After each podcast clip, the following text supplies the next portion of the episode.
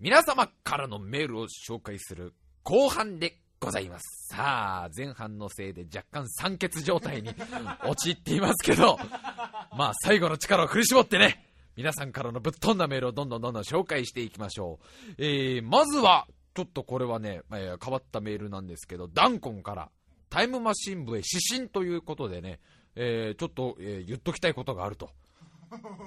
えっと、この間のダンコンさんからのメールで、ほら、あったじゃない？あの、白雪姫を作った時、えディズニーの会社が白雪姫を作った時に、その白雪姫が大ヒットしたおかげで、ディズニー社は救われたと。だけど、当時の社員はすごく給料が安くて、すごいこうストレスが溜まったから、そのストレス発散のために、ウォルト・ディズニー本人が自分の別荘に招いたら、そこで乱交パーティーが繰り広げられたよっていう、お前のただのエロ妄想だろっていうメールを読んだじゃない。そんなあるわけねえだろ、天下のね、ディズニーでそんなことやんねえだろって言ったら、これがどうやら本当だと。ちょっとこう、すいません、指針なんですけど、ちょっとざっくり紹介しましょうかね。えー、白雪姫ネタに書かれてたすべてが、私、ダンコンの妄想というわけではなく、えー、この本から抜粋しました。闇の王子ディズニー。これはマーク・エリオットという方が書いていて、えー、1994年に出版されています。白雪姫が、えー、ディズニーの会社、ディズニー社を救ったのは本当です。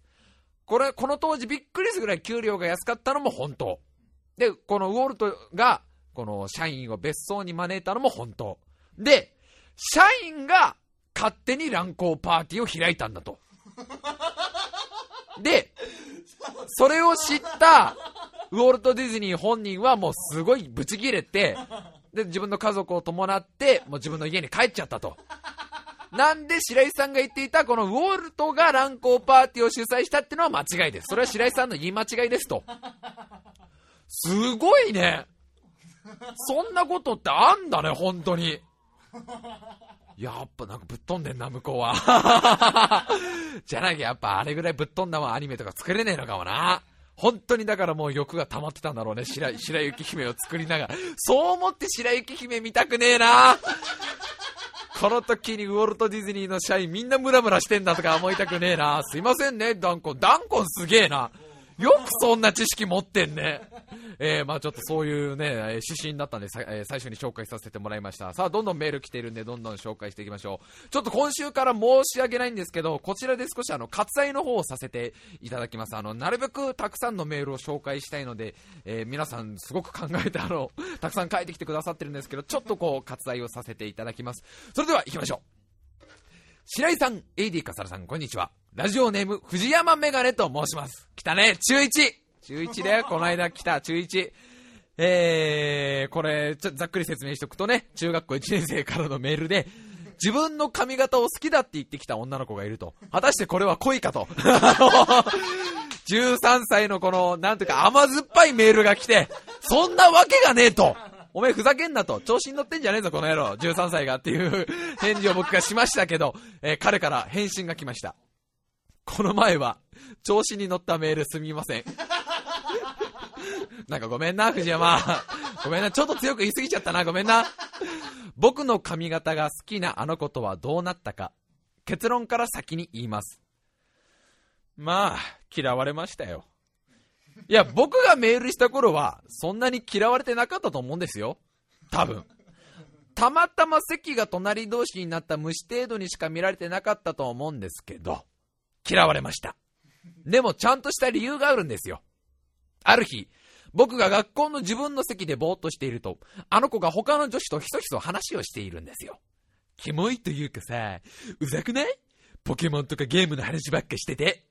マジで邪魔なんだけど、なんだよポケモンって子供かよポケモン？ゲームの話？うざい？そうです。僕のことです。僕は学校ではゲームとかの話ばっかしてるただのゲーマーなんです。その日は1時間目は自習で、僕は近くの席の F 君とポケモンハートゴールドの話をずっとしていたんですよ。いいね、この辺り中学生だね、なんか。自習の時間にポケモンの話って。中1だね。そして僕、僕と F 君の話のせいで、あの子は自習に集中できなかったらしく、かなり腹を立ててるみたいなんです。僕はそれを聞いた瞬間、恥ずかしさとか自己嫌悪とか色々あって、その場で舌を噛み切ってやろうかと思いました。あの娘とはその日から一度も喋っていません。怖いからです。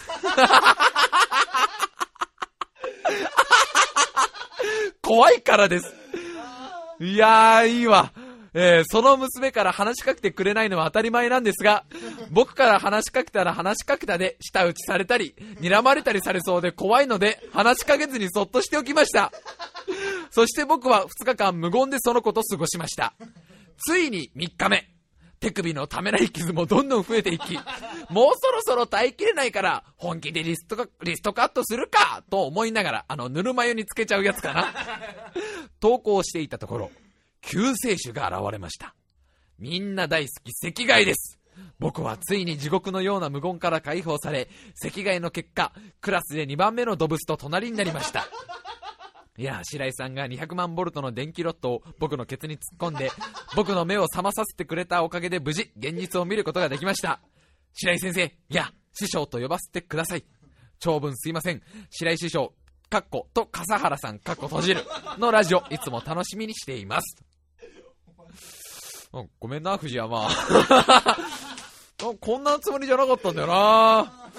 なんか、俺的には最終的には結ばれてくれたらそれはそれで、お前らふざけんなよみたいなノリで、ね、すいません、白井さん、僕、付き合うことになっちゃいました、みたいに言ったらね、お前冗談じゃねえだからね、ら、風原な、風原追いかけるつもりかとか、言うつもりだったのにね、な、な、なんか、ごめんな？なんかいろいろごめんな？うん。でも正解だっただろ？すっげえ嫌われてると思ったら、ちょっと嫌われてるぐらいだっただろ？な？よかったよかった。うん。あの、ドブスと仲良くなり、なればいい。ドブスの方が仲良くなれるから、絶対。いいね。あのー、なんかポケモンハートゴールドの話を自習の時間にするあたりが中学生。っていうか、俺すっげえキモいって言われんじゃない？俺前半であんだけ30分ぐらい喉枯れるぐらいゲームの話を熱弁していた男だよ。クロノトリガーとかコントラスピリッツとかさ、全然わかんないゲームの話をすんのはすっげえキモいって言われるのかな？女子中学生に。女子中学生にキモいって言われたくねえな。なんかすっげえ舐められてる感じしてやだな、それ。ふざけんじゃねえぞ、このクソガキって言いそうになるな。え、中学校生活をね、どうか、おね、エンジョイしてほしいですね。えー、さあ、来てますよ、他にも。えー、じゃあ次はこれ行きましょう。残念です。ラジオネーム、一太郎す。これ女の子の、あの、不女子の子だね。ほら、あの、なんかあれ、あれ、あれですよ、俺たちが、ほら、あの、バーベルさんを勧めた、バーベルさんってまたリスナーの方と結婚すればいいみたいな話を、付き合っちゃえばいいみたいな話のその返信が来ました。前回はメールを読んでいただき、ありがとうございました。エチタロスです。バーベルさんという彼氏候補まで見繕ってくださってありがとうございます。しかしながら、ああ、せっかくの白井さんのご好意を無駄にしてしまうのは非常に惜しいですが、私はバーベルさんとお付き合いすることはできません。なんか、バーベルさんすいません。なんか、勝手に俺たちが進めといて、勝手に振られてる感じになってるけど、今。えー、なぜならば、私には、えー、1年半ほど付き合っている彼氏さんがおります。しかも一緒に同人活動をしているオタクの人です。残念ながら、仲人白井さんの推薦してくださった方とは結婚できませんが、白井さんの女性下着姿は見たいです。ついつい骨とよだれが同時に。私が結婚する際には、ぜひ下着姿で司会をお願いしようかなと思います。北海道までの遠征でよければ。ではでは、これからも相方兼彼氏に見つかってドン引きをされないようにこっそり聞き続けます。そっか。じゃあ、あれですな。一太郎さんの結婚式にはすく水で。すく水で行こうか。やっぱり。ね。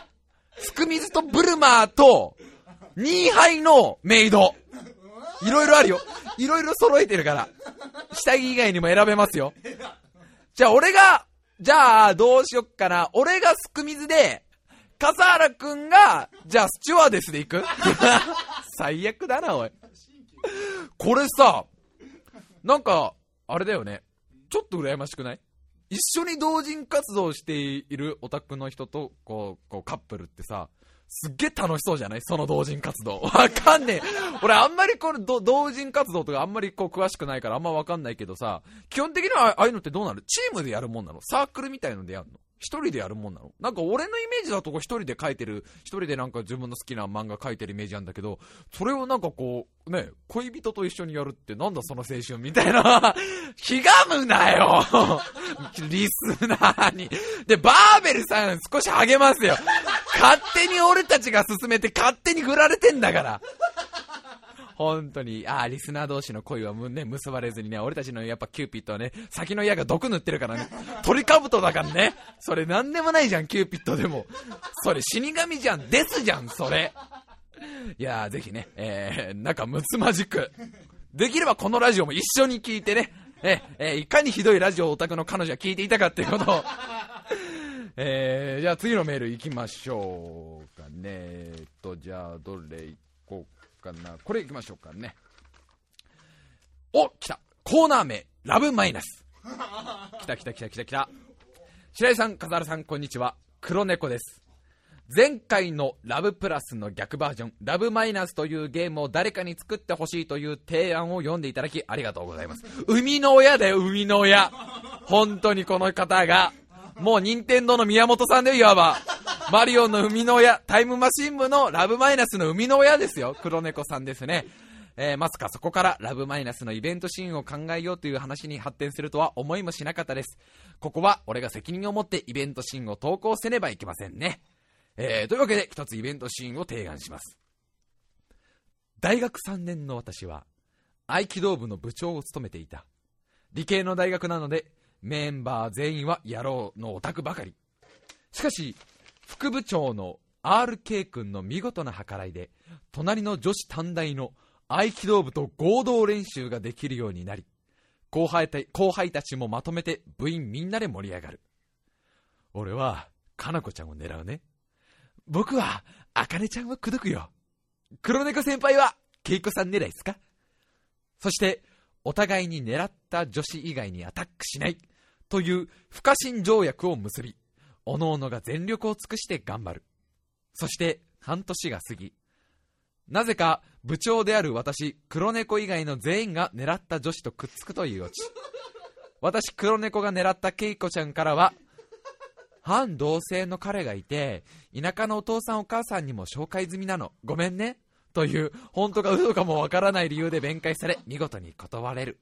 断られる。後輩たち全員に先に彼女を作られてしまい、完全孤立する部長の俺。飲み会の席では、部長、人生は長いっすよ。と、後輩たちに慰められる結末。で、ゲームのエンディングでは、実際にその後輩たちの中で、その狙った女子と結婚する奴が2組ほど出て、結婚の招待状が送られてくるも、社会人で遠方に飛ばされたという理由でお祝い店舗で祝福するだけという防衛策を取る私。えー、かなり実話です。うわー、実話なんだ、やっぱ。ここまでをね、なんとなく、なんとなく予想したけど、やっぱ実話なんだ、これ。えー、実際には自分の心を真剣に傷つけるエピソードがあるのみですが、自己防衛のために一部改変させていただきました。いかがだったでしょうか？もし、ラブマイナスイベントシーンのコーナーが続きましたら、また別のエピソードを投稿したいと思います。いやー、いい恋愛をしていますな。いいですな。この、後輩に慰められる感じがね、後輩に人生は長いっすよって言われる感じがたまりませんね。あの、正解だと思いますよ。この防衛策は。行かない方がいいです。行ったらリストカットです。間違いないです、それは。えー、さあ、どんどんどんどん、えー、読んでいきましょうかね。ラブマイナスいいで、はず、お、お、お、お、と、えー、っと、じゃあ、これもラブマイナスかな？行きましょう。白井さん、笠原さん、こんにちは。幼稚園の時に自分だけチョコをもらえず、いいんだ、チョコ嫌いだもんと先生相手に強がり、心の中で泣いていた経験のある、究極ブサイク戦士です。これラジオネームなんだ。究極ブサイク戦士。もう、辛い。あ頑張って生きてこうな。こんなにラジオにハマったのは初めてです。毎週の更新が楽しみでたまりません。現在、中2です。おー友達に、なんで、なんで中学生でそんな盛り上がんだよ。なんでそんな盛り上がん、おーって言っちゃって中2ですね。えー、現在中2です。友達にこのラジオを進めたいですが、もし笑いの金銭に引っかからなかった場合を考えると怖くて進められません。あのさ、俺これ読んでいいなと思ったのがさ、あの、ちょ、ちょっと、ちょっと脱線するけど、まあ、あのー、まあ、ご存知の通りってのもおかしいけど、まあ、指摘される方もたくさんいるけど、まあ、僕、超伊集院光大先生のヘビーリスナーじゃないですか。もう僕、自分師匠って思ってるじゃないですか、あの、伊集院先生のことを。あの、まあ、まあ、知らない方は何の話だってことですけど、まあ、あの、伊集院光さんという方がやってる深夜のバカ力っていうね、もう、まあ、あのー、聞いたことある方はうちのラジオがいかにね、そのラジオをあのー、まあ、真似ってわけじゃないけどね、あの、お手本とさせていただいてるかってのはわかるけど、僕、ほ、もう何年？もう10年か。かれこれ、15歳から聞き始めて、10年間未だに毎週 MD に撮る、撮って、それこそもう中学校、高校時代は、MD ウォークマンに伊集院先生の、伊集院師匠のあのラジオを入れて聞き続けた、もう人間で、もうね、あの方がいなかったら自分がこうやってポッドキャストもやっていないし、てか生きてるかもわかんないぐらい、自分にとってはもう神様な、みたいな方ですよ。もうこれはでもいろんな方がもうね、白井さん、伊集院さん好きですよねとか、伊集院さんのあれ似てますねみたいな、似てるなんてちょっともう恐れ多いんだけどね、俺からしたら。もうそういう方なんだけど、俺がその伊集院さんの深夜のさ、伊集院師匠のラジオを聞いたのが、15歳の中学校3年生の時のさ、深夜放送、1時からの放送だったんだけど、それ友達にこう、こういうラジオがすっげえ面白い、めちゃくちゃ面白いから白井聞いてみっつってさ、で、聞き始めたら、もうこれが本当にもう、半端なく面白い。こんな面白いラジオあったんだっていうもんだったけど、本当に俺この究極ブサイク選手君と同じ状況だったよね。なんか、進められないわけじゃないんだけど、なんか、こう、違うんだな、多分、みたいな。多分、こいつにはわかんねえだろうな、みたいのがいっぱい多かったみたいな。なんつうの？選、選、選ぶってわけじゃないけど、なんか、あの、すっげえイケメンの友達の田上くんっていうのがいたんだけど、田上くん実名出しちゃったけど、すっげえいいやつなの、田上くん。すっげえいいやつでかっこよくてサッカーできて優しいんだけど、多分田上くんは分かってくれないみたいな、のがあって、でね、で、まあ、だから割とこう誰にも勧めずにずっと一人でこう聞き続けたのよ、中学校、高校。で、高校3年生の時に、まあもう超ヘビーリスナーの頃で、やっぱりその頃ももう毎日のように MD で聞いていたんだけど、当時演劇部の部長だったんだけど、後輩の男の子にすんげえ男前がいたのね。それもすんごい男前で、また性格がすっこぶる良くて、もうほんと誰からも好かれるようなやつでさ。で、そいつ一緒に帰っていてね、ちょうどさっきのゲームの話じゃないけど、マリオのマイナス面っていう裏技が昔あったっていう。マリオっていうあの、そのゲームをちょっと半分だけぶっこ抜いてそこにテニスっていうゲームを差し込んで すごい裏技でしょ電源落とさないで、ファミリーコンピューターにマリオをぶっ刺したまんま、無理やりマリオぶっこ抜いてそこにテニスを半分ぐらい入れて、で、リセット一回押した後もう一回マリオ入れると、なんかマリオのバグった面ができるっていう裏技が昔あったっていう。で、その裏技をやるとファミコンがぶっ壊れて煙を吹くからやめてくれっていうのがファミ通に乗ったっていうそういう話があるんだよって言ったら、その後輩の子が、あれ、俺それ知ってますよって。白井さん、それひょっとして、ラジオっすか？え？ひょっとして、深夜のバカ力？みたいな。うおえ、え、聞いてんすか？白井さん。え、お前こそ聞いてんの？え、お前聞いてんの？みたいな。え、俺超ヘビーリスナーっすよ。今までの MD 全部ストックしてますもん、みたいな。そういう嬉しさがあった。なんか、わかる？これ。すげえ、そういうとこで伊集院リスナーと会え会えたことの嬉しさ。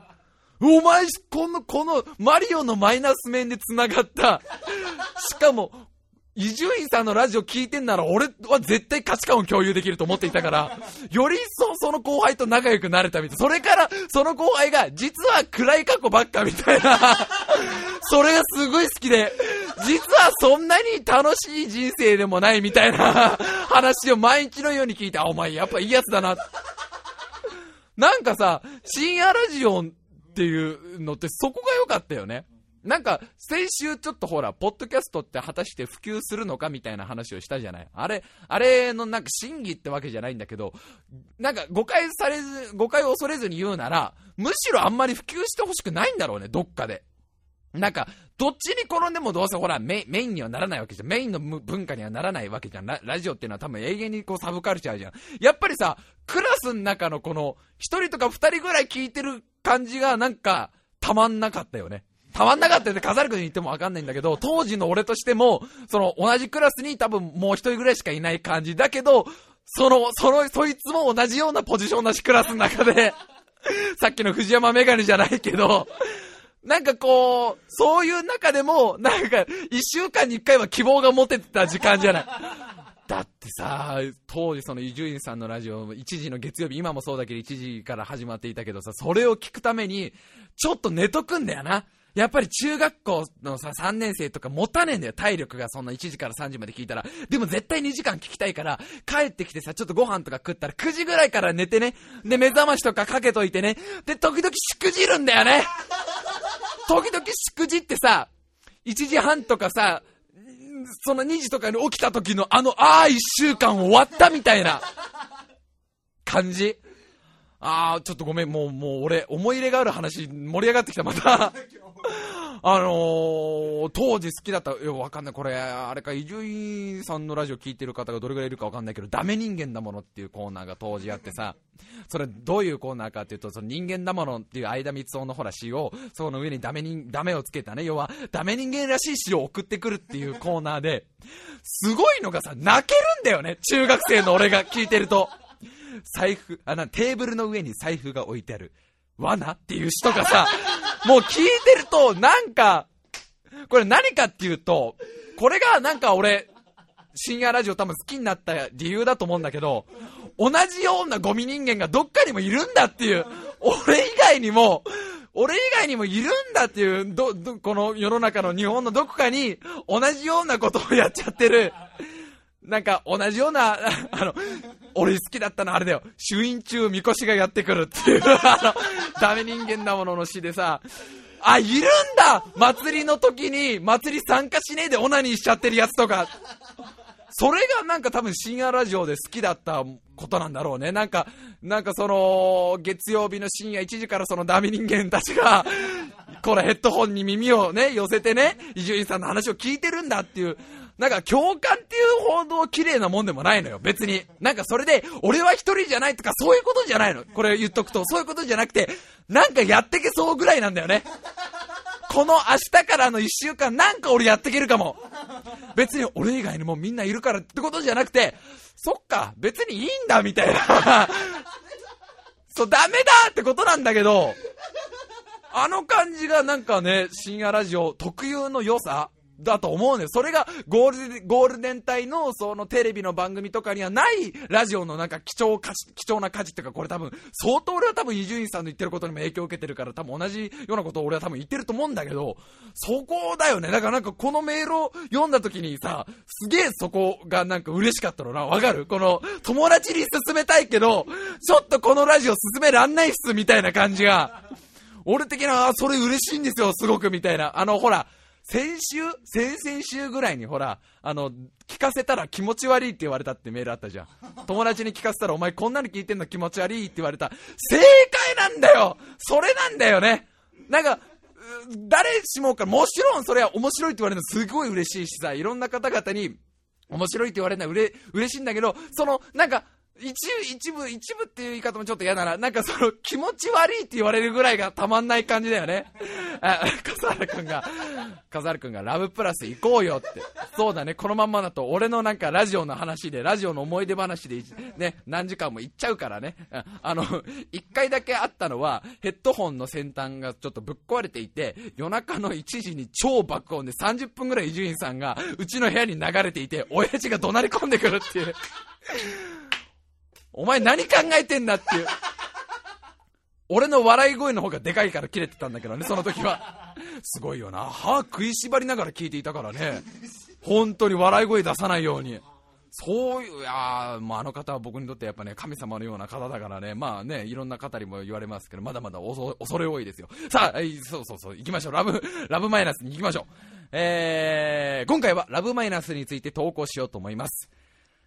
ある日の夜。家で主演中。ちょっとま、いきなし、いきなし主人公家で主演中なんだ。ピロイロロン、ピロイロロン。なんだ？メールか？パカ。携帯を開ける。威嚇臭い手でボタンを押し、メールをチェックする。お前、手拭けよ 普通によ。メールの文面にはこう書いてある。私、あなたのことが好きです。付き合ってください。さっき。おーい何よ、え？恋人いない歴17年の僕に、ついに春が来た主人公、急いで OK ですと返信。彼女のことは全く知らなかったが、とりあえず嬉しかったので、彼女をおかずにして再び衆院。もう、あのー、すげえ、すげえなと思うのがさ、すげえなと思うのが、いろいろあるけど、ラブマイナスはさ、一応 DS のソフトとしてこっちは開発してるじゃん。こっちのチームは、俺と笠原君と黒猫さんのこの開発スタッフは、ね、ここのチームは DS で売り込むとして開発してるじゃん。DS 開いて衆院しなきゃいけないの ?DS のあの2分割の画面でチンコいじってんのな上の画面にチンコがね、映っていて、下のタッチパネルをこうシコシコすることによって、なんか快感メーターが上がってくの。最低じゃん、そんなゲーム。それもうラブマイナスとか関係ねえべ、そのゲーム。主因じゃん。ザ主因じゃん。あの、DS のあの、あるじゃん。なんか、もっと主因とか。最悪だ。もっと主因なんてゲーム誰が買うんだよ。自分のやるよ。自分のいじるよ。なんで DS の中のゲームキャラクターのチンコいじんなきゃいけねえんだよ。意味わかんねえ、ゲームの中で主因って。えー、そろそろ果てるか果てないかという頃、ピロリロリン、あれ？変身かな？ブサイクな面を、あ、ブサイクな面を嬉しそうに、ブサイクな面を嬉しそうに、かつ、卑屈に歪めて、携帯画面を見ると、ごめん、メール送る人を間違えました。つうか、私があんたに興味あるわけないじゃん。返信が必死すぎて受けた。主人公、翌日、鬱になり、リストカット。なんてどうでしょう。もちろん実体験ですよ。それではこれからも面白クソラジオを期待しています。えー、PS、時をかける少女アニメ版の監督は樋口さんではなく細田守さんだと思います。あ、そう、俺、普通にこれ間違えて言った。すいません。これ普通に間違えていました。どっから出てきたんだろうね、樋口監督ってね。どっから出てきちゃったかわかんないけど、いやー、これ、これどんだけクソ甘だって話じゃない？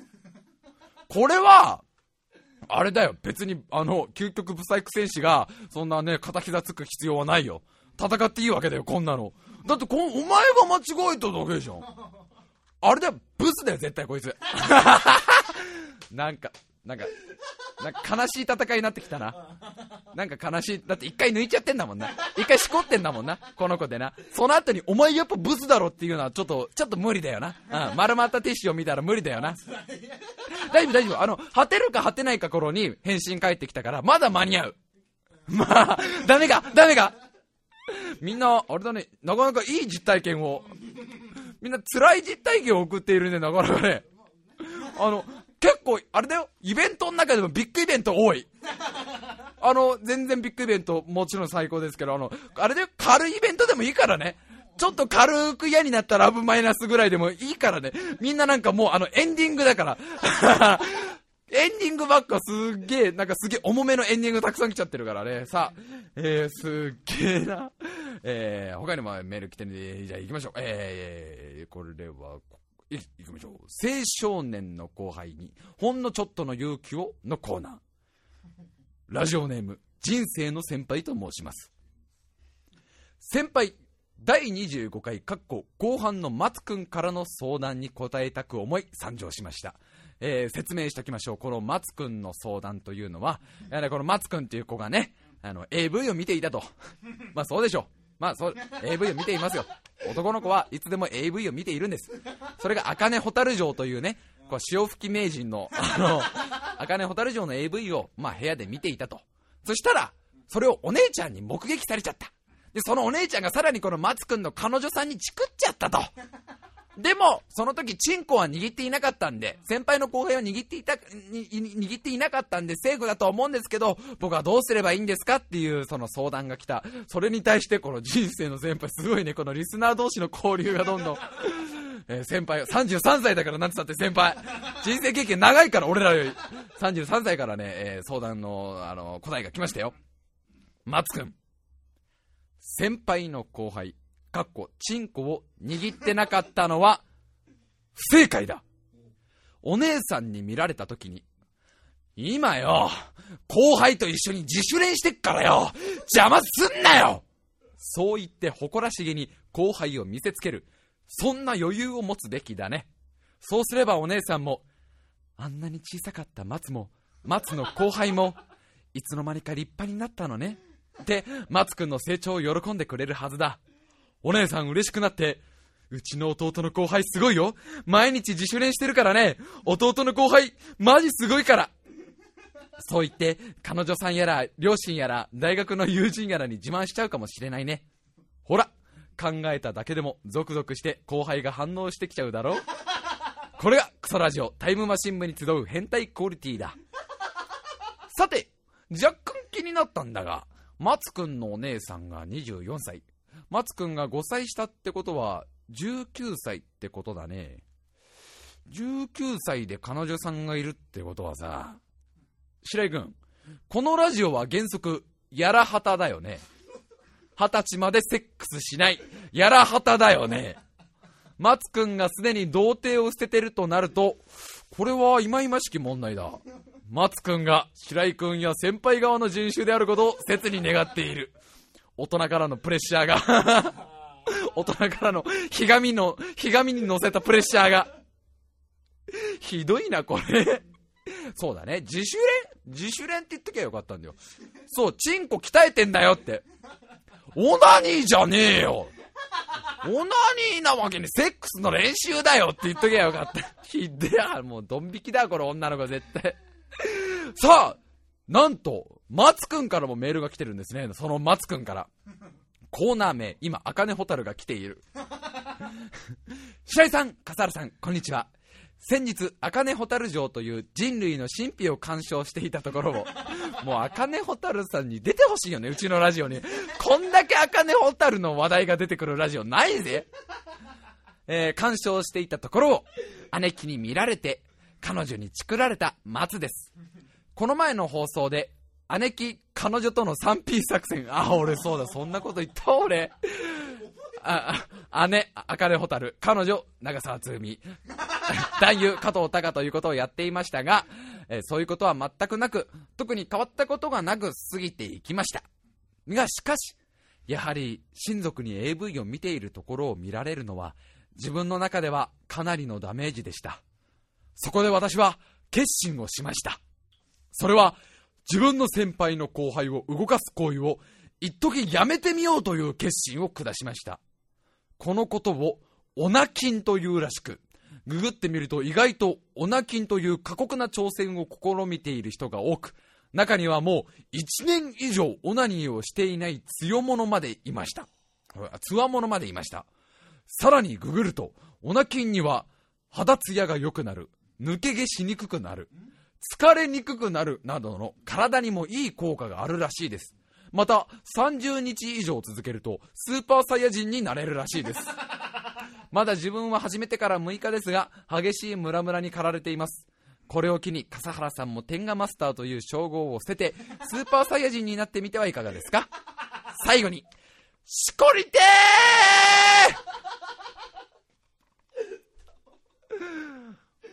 ーオナキンですよ。懐かしい響きですよ、オナキン。あったね、オナキンって言葉。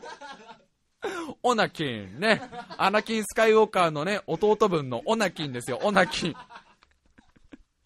あ、祈祷型のね、ライトサーベルでね、股間からブイーンって出てね、もうちょっとこすればでかくなるぜって言ってきたあの、最悪じゃねえかよ、そんなのよ。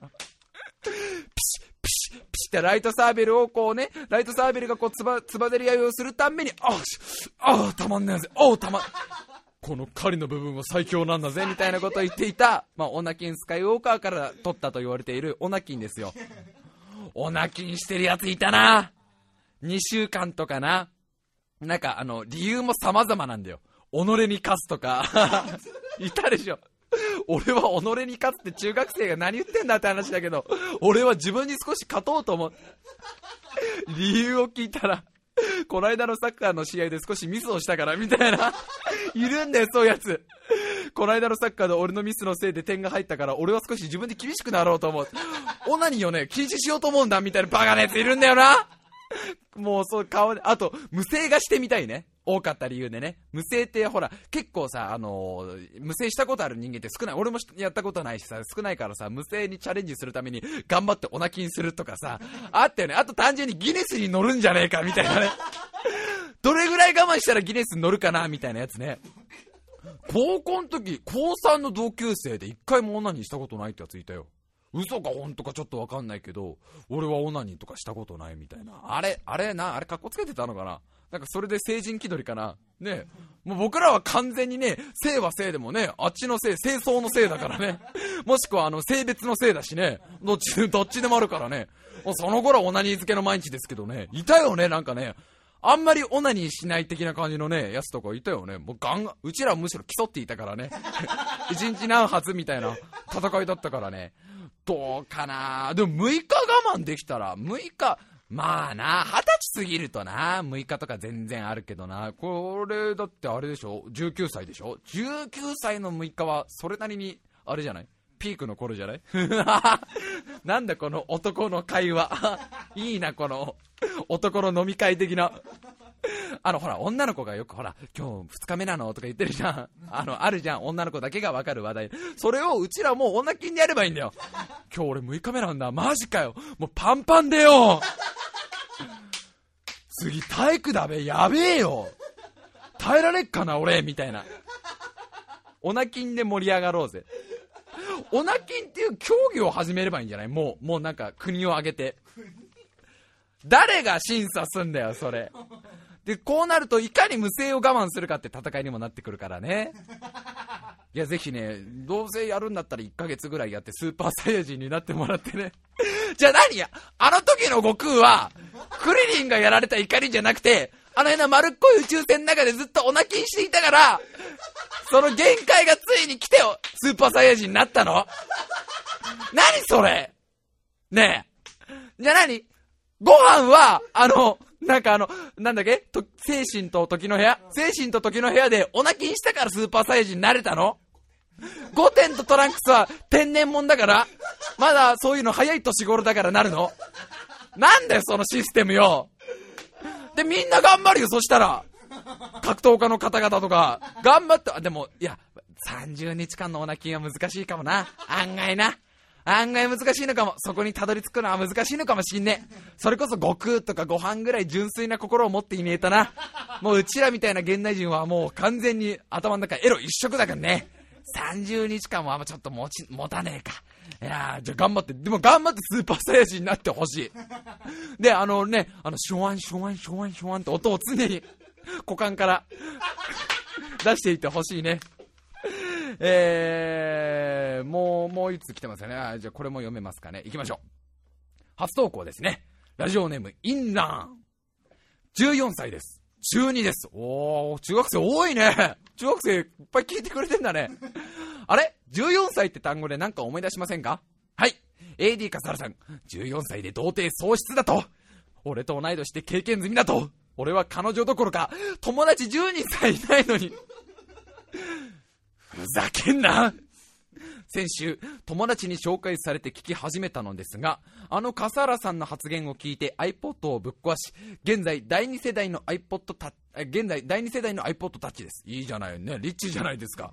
ああ、これでも、あれなんだ。やっぱり友達から紹介とかでも聞くんだね。へえ、うちのラジオを紹介するの勇気いるだろうな。結構勇気いると思うぜ。なんか頭のおかしい20代のフリーターが 1時間以上喋ってるってラジオな、なかなかな、モンハンの合間に聞かねえだろう。モンハンと主任の合間に。えー、先日、友達、かっこ、という名の俺と同じく人間として終わっているやつ。そんな説明いいからと一緒に渋谷にオタクの集まりで行ったところ、あなたたち体硬くない？と話しかけてきた人がいました。40ぐらいの女性で、私は今、マッサージの修行中でね、と言い始め、僕たちの中の一人、かっこ、新体操を習っているので、体は柔らかいであろうやつを指さして、あなた、ここに寝て、と、渋谷駅のプラットフォームに寝させました。そして、えー、寝っ転がった少年に体を当てて、謎の言葉をつぶやき始めたのです。ラボー、アキャシャシャ、ギャラバヤ、おんまりきゃ。ってマントラじゃねえか。なんでそんなん言うとんねんと思ったその時、記憶が蘇ってきたのです。タイムマシン部第12回宝くじを当てるにはのあの呪文マッサージ、笠原フェラババアじゃないの正確には笠原手こきババアだね。じゃないのかな、この人。まあでもおそらく年が合わないので違うのでしょうか。娘とか弟子とかそんなんなのかな、と一人思っていました。そのマッサージが終わった後、された少年のキッズが、オットセイが、はちきれんばかりに大きくなっていたのが、その日の一番の思い出です。それでは毎回、いい匂いのクソみたいなこのラジオを楽しみにしています。白井さん、体に気をつけて頑張ってください。笠原さんは、性病にかかればいいんじゃねえか。あの、中学生は勢いがあっていいね。ラジオに、あメールに。メールになんか勢いがあるね、10代特有の。そっか、やっぱりか。中学生ぐらいじゃチンコ立っちゃうか。おばさんにマッサージされたらチンコ立っちゃうか。それそうだろ。なあ、ねえ、自分のだってね、お母さんじゃなくて、友達でもなくて、学校の先生でもない、知らないね、おばさんに、体触られたらチンコ立っちゃうか。中学生だもんな。負けたと思うんだろうね。その時この子は、このね、マッサージされた子は、悔しい。俺今日から1ヶ月お泣きしようと思うこれは自分に課す、自分に課す試練だよね俺、自分の息子が許せねえあんなババアの、あんなババアのマッサージで勃起するなんて、この先俺はどうすりゃいいんだよわかった。俺たちも見届けるよ、お前のオナキンをな、みたいな。オナキンとか本気で頑張んの中学生だからね。やっぱりね。あ、さっき19歳だけど、松さんは。でもなんだかんだで本気で頑張れんのはさ、中学生だよね。だって本当にオナニーぐらいしかないから、中学生やることが。えー、さあ、笠原さん、どうですか？時間が、もう、やばいかな？あと5分で出ろって？あと5分で出ろって話ですか？じゃあ最後に一瞬だけ読みますかね。えー、なんとか大丈夫かな？いけるかな？えー、っていうのもね、108人の友達がね、ちょっと最後の一通なんですけどね、来てるんで行きましょう。最後の、えこれで、えー、108人の友達は一応コーナー終わりにしようと思います。白馬の、あー、違う、ごめんね。もし世界が108人の変態だったら係様へ。まあ、最悪だね、それはね。白馬の乱視役、白井さん。天下役、笠原さん。天下役天下役って何？しごかれんのみんなに。笠原さん、こんにちは。プリティバーベルです。お来たバーベルさっき振られた。勝手に、勝手に振られたバーベル。えー、えー、さっき108人の友達を探し当てました。昼頃にゲストさんを呼んで対談する白井哲子がいました。しかも、今回のゲストは巷で噂の天下マスター笠原さんが出るそうですよ。どん、どんな対談をするのか楽しみです。えーちなみに天下マスターのマスターは、その道の達人の意味ではなく、バーテンダーのノリのマスターです。マスター、今日はどんな点が入ってるの？的な感じです。なので、もっとダンディーな人です。えーそれではお願いします。えーというわけでですね、えー、でできるかな？えー、えー、本日は、えー、あ、あ、あ、あ、本日は、えー、天下マスターの笠原さんに来ていただいてます。あ、これ全然似てねえわ、俺。やっつけにも程がある。ね、えー、今日は天下マスターの AD 笠原さんに来ていただいてます。どうもこんにちは天下マスターの笠原です天下マスターというおっしゃってることですけど、えー普段はどういうことをなさってるんですか？天下を使うにあたって迷ってる人に天下をこれはいいんじゃないですか？とそもそも天下とは何なんですか？天下というのはですねベストデザイン賞にまでノミネート候補に上がった素晴らしいオナカップのことです。ああ、お腹、あ、はい。私もあの、ピンクローターを、普段は。なるほど。ええ。だから、あの、いいピンクローターはないんですか？あ申し訳ないんですが私はそういうものは扱ってないんですよ。ピンクローターは？バイブは？扱ってないですねバイブない。はいバイブない。電、電気マッサージいうの。そうですそういうのはあのなめだるま師匠もういいよ、もう。グダグダじゃんかよ。徹子のモノマネが全然できねえよ、俺は。